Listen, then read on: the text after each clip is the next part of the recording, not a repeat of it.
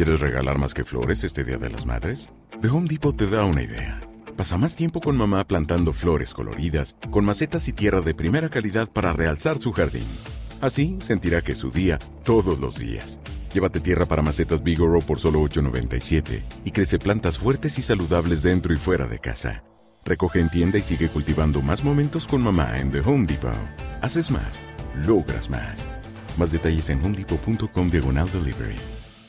Los principales indicadores de cómo iría el rumbo de la economía mexicana acaban de salir a la luz, así que vamos a revisarlos en el video para ver precisamente cómo va la economía. Los datos de inflación en Estados Unidos espantan a los inversionistas mientras que las bolsas, los petróleos, los bonos y prácticamente todo cae. Y dos empresas mexicanas relativamente antiguas se están adaptando a los nuevos tiempos para poder sobrevivir en estos tiempos online. Todo esto y más aquí en las noticias financieras. Hola a todos y bienvenidos sean a las noticias financieras. El día de hoy vamos a empezar a revisar todos los datos acerca de la recuperación de empleos, la actividad industrial en México y también las ventas de la que se traducirían a las ventas minoristas de todas aquellas tiendas departamentales o las tiendas a donde vas a comprar tu despensa. Vamos con los empleos en México porque recordemos que estamos en una crisis y que durante el 2020 se perdieron muchísimos empleos. De hecho, se perdieron más de un millón de empleos en todo México, de los cuales todavía no se han recuperado todos, pero vamos a ver más o menos cómo van las cifras. Y el IMSS, el Instituto Mexicano de la Seguridad Social, acaba de informar que durante el mes anterior se han ganado 65.936 plazas. Y para poner un contexto en general, el total de empleos, el total de empleados que existen en México es en este momento 20.175.000 personas. Y de ese millón que hablábamos de empleos perdidos, que en realidad es 1.116.000, únicamente se han recuperado hasta el día de hoy 679. Así que háganos cuenta si todavía nos faltan más de medio millón de empleados de empleos por recuperar en México. Pero ¿qué es lo que opinan los analistas a partir de todos estos datos que está arrojando el IMSS? Bueno, hace tan solo unos cuantos meses estaban diciendo que si las condiciones eran buenas y que si nos poníamos optimistas probablemente a final de este mismo año 2021 se podrían recuperar todos esos empleos. Sin embargo, ahora están diciendo que ya poniéndonos un tanto más realistas con los datos que estamos viendo en estos momentos, lo más probable es que no sea hasta mitad de año del 2022 en junio, es decir, de aquí a un año, que se recuperen todos los empleos que se perdieron durante el 2020. Así que vamos a tener que esperar desde ese 2020 hasta el 2022 para realmente salir de la crisis por completo. Y aunque hay muchas personas que dicen que la reforma del outsourcing está haciendo que muchos empleos que ya existían, muchos empleados que ya estaban contratados en otras empresas, pero que ahorita se están re-registrando como nuevos empleos, esto podría estar manipulando las cifras sin embargo, no tenemos unas cifras exactas de cuántos son los empleados que vienen de outsourcing a registrarse como nuevos empleados en el IMSS. Así que tampoco podemos dar unos datos sin dimensión y una opinión al respecto porque precisamente no tenemos datos con que compararlo. Y ahora nos vamos a la industria porque también es uno de los factores importantes que definen cómo podría estar la economía mexicana, ya que esto básicamente nos va a estar diciendo cuáles son los bienes que produce un país y si la actividad industrial es alta, es probable que todos esos bienes terminen vendiéndose, aunque, ojo, no signifique que el que se produzcan se van a terminar vendiendo, eso no funciona de esa manera, pero sí es más probable que se vendan más. Y en mayo la actividad industrial se ha desacelerado, lo cual no significa que haya caído o que esté bajando, sino que no está creciendo para nada a los mismos ritmos que estaba haciendo hace meses anteriores. Pero este dato no viene del Instituto Mexicano de Seguridad Social, el IMSS, sino de el INEGI, y este indicador se llama IMAI, que básicamente significa Indicador Mensual de la Actividad Industrial el cual únicamente durante el mes de mayo aumentó un punto 14%, aunque en este sector industrial en la manufactura 10 de las 21 industrias manufactureras, así que en ciertas industrias manufactureras la actividad y la producción se está bajando, de hecho ni siquiera está creciendo. Y por último nos vamos con la ANTAD, que ese es el otro factor importante que podría decidir cómo va a ir la economía en el futuro. La ANTAD es básicamente la Asociación Nacional de Tiendas de Autoservicios y Departamentales que son aquellas tiendas que podrían conformarla algunas como Coppel, Liverpool, tal vez el Oxxo que anteriormente estaba en esta asociación pero el año pasado salió. Entonces ahorita ya no se encuentra pero podría ser tomado como el perfecto ejemplo de tiendas que forman parte de la ANTAD. Entonces todas esas pequeñas compras que haces cuando vas al supermercado o cuando vas al Oxxo son los que cuentan aquí en la ANTAD y son bastante importantes porque son muchas de las ventas que se realizan durante un periodo determinado en un país. En estos datos estamos comparando cuál fue las ventas totales de la ANTAD en junio del año 2020 contra el junio del año 2021, es decir, el año pasado. Y si hacemos esta comparación a tiendas comparables, el cual estaría excluyendo a todas las nuevas tiendas, es decir, las ventas que se realizaron en las nuevas tiendas que no existían con respecto al año 2020 ha incrementado un 20%, el cual es bastante escandaloso, pero cuenta con el factor pandemia, porque hace un año estábamos en pandemia, entonces los números son bastante malos. Aunque en meses anteriores como mayo y abril veíamos cifras todavía más desorbitantes de entre un 36 y un 50%. Pero ahora que si lo comparamos con los dos meses anteriores, es decir, abril y mayo, pero de este mismo año 2021, de hecho, las ventas han estado disminuyendo. Pero bien, ya durante los siguientes meses seguramente vamos a empezar a ver unos datos un poco más realistas, ya que vamos a estar comparando realmente el crecimiento sin el factor pandemia es decir, más o menos en un entorno de economía normal, porque todavía estamos en pandemia en este momento, entonces no sé si podríamos considerarlo ya normal en estos momentos, pero ya podríamos hacer unas comparaciones un poco más realistas. Aunque toda esta asociación de tiendas en ventas anuales en lo que en el primer semestre del 2021, que como ya bien lo decía, puede estar conformado por tiendas como Soriana, Coppel o incluso toda la cadena restaurantera de Alsea, que incluye algunas tiendas como Burger King, Starbucks o tal vez Vips, han vendido aproximadamente unos 600 mil millones de pesos en este primer semestre del año 2021 lo cual es muchísimo dinero. Y por último, para cerrar esta sección y como una nota rápida, tenemos la nota o el dato de que México entre todos los países de Latinoamérica es el país número 2 después de únicamente Argentina me parece que más datos fiscales te pide. Es decir, te va a estar pidiendo aparte de los tuyos los datos del vecino porque esto lo hemos visto cuando haces ciertas declaraciones donde te piden que también declares toda la actividad que tienes con terceros, de modo que la información que tiene el SAT sobre tus ingresos y sobre los ingresos de otras personas se va incrementando, creando una red de información que le ayuda a cobrar más impuestos. Y parece que México es el segundo país de América Latina más chismoso en cuanto a datos fiscales se refiere, así que si quieres hacer fraude o si quieres no estar informando de estos datos, mejor vete a otros países como Argentina, perdón, como Brasil o tal vez Colombia. Pero nos pasamos a la siguiente sección, los cuales son los mercados financieros, porque derivado de toda la información que salió el día de hoy en Estados Unidos conforme a la inflación, el cual fue un tanto alto, casi llegando a más del 5% cuando únicamente se esperaba un 5% con los analistas, pues todo esto ha hecho que los bonos estén aumentando su tasa debido a una menor demanda porque ¿Quién quiere un bono de 1.36, 1.30% cuando la inflación está al 5% en Estados Unidos? Las bolsas también han resentido este aumento en la inflación en Estados Unidos, el cual no solamente está afectando a la bolsa de Estados Unidos, sino también a la mexicana al peso con respecto al dólar porque aun cuando el peso se esté, perdón, cuando el dólar se esté devaluando, el peso todavía es un poco más débil. Y precisamente por eso el día de ayer el peso perdió con respecto al dólar un punto 91% y el dólar registró ese avance porque tan solo hace unos dos días el dólar cotizaba a unos 19,86, pero para este momento ya se encuentra cotizando en más de los 20 pesos, los 20,4 centavos. Mientras que el índice de precios y cotizaciones todavía resintió más este dato que en Estados Unidos. O sea,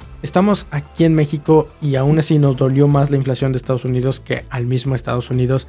Porque el día de hoy el índice de precios y cotizaciones perdió más de 500 puntos y tuvo una bajada de más del 1%, lo cual lo, ahora lo hace todavía estar muchísimo más por debajo de los 50 mil puntos a los que ya se encontraba. Mientras que el bono mexicano a 10 años pasó de pagar el 6.76% al 6.9%, lo cual indica una menor demanda de estos bonos, lo cual también hace que la tasa se incremente. Y exactamente lo mismo sucedió con el bono a 10 años de la Tesorería de Estados Unidos, que en este momento se encuentra pagando el 1.39% a 10 años también, derivado de una menor demanda derivado de una alta inflación. El S&P 500 cerró con unas pérdidas del 0.35% y el Nasdaq del 0.38%. Y los precios del petróleo se vieron afectados después de que se revelara que China tuvo una caída en cuanto a sus importaciones de petróleo, aunque para ya este momento de grabar el video los precios del petróleo ya se recuperaron y el West Texas Intermediate en este momento se encuentra cotizando por encima de los 75 dólares, mientras que el Brent en este momento también se encuentra más o menos en los 76.3 y eh, precisamente la mezcla de petróleo mexicana que sigue a sus homólogos alrededor del mundo también ha tenido un incremento y ya regresó a los 70 dólares. JP Morgan y Goldman Sachs que el día de ayer reportaron resultados así como se esperaba que batieran resultados lo hicieron y el día de hoy otras empresas van a estar reportando antes de que suene la campana como por ejemplo Bank of America, Wells Fargo, también otras empresas como la administradora más grande de capital de todo el mundo como BlackRock, PNC, que es otro banco en Estados Unidos, y Citigroup, que es también uno de los bancos más grandes en Estados Unidos. Así que vamos a ver cómo reportan todas estas empresas y lo vamos a reportar el día de mañana. Y así como vemos que la bolsa y los mercados financieros alrededor de todo el mundo, como podemos verlo con el mercado financiero mexicano, se vio bastante afectado, pero ya para dar las cifras exactas, la inflación se situó en el 5.4% cuando únicamente esperaban el 5% y al parecer este ha sido el mayor incremento que ha tenido, es decir, la mayor aceleración que ha tenido la inflación en Estados Unidos en 13 años. Así que no es de extrañar que los mercados financieros alrededor del mundo se vieran tan afectados. Mientras que Boeing el día de ayer después de un anuncio tuvo una caída del 3%, esto debido a que se encontró una falla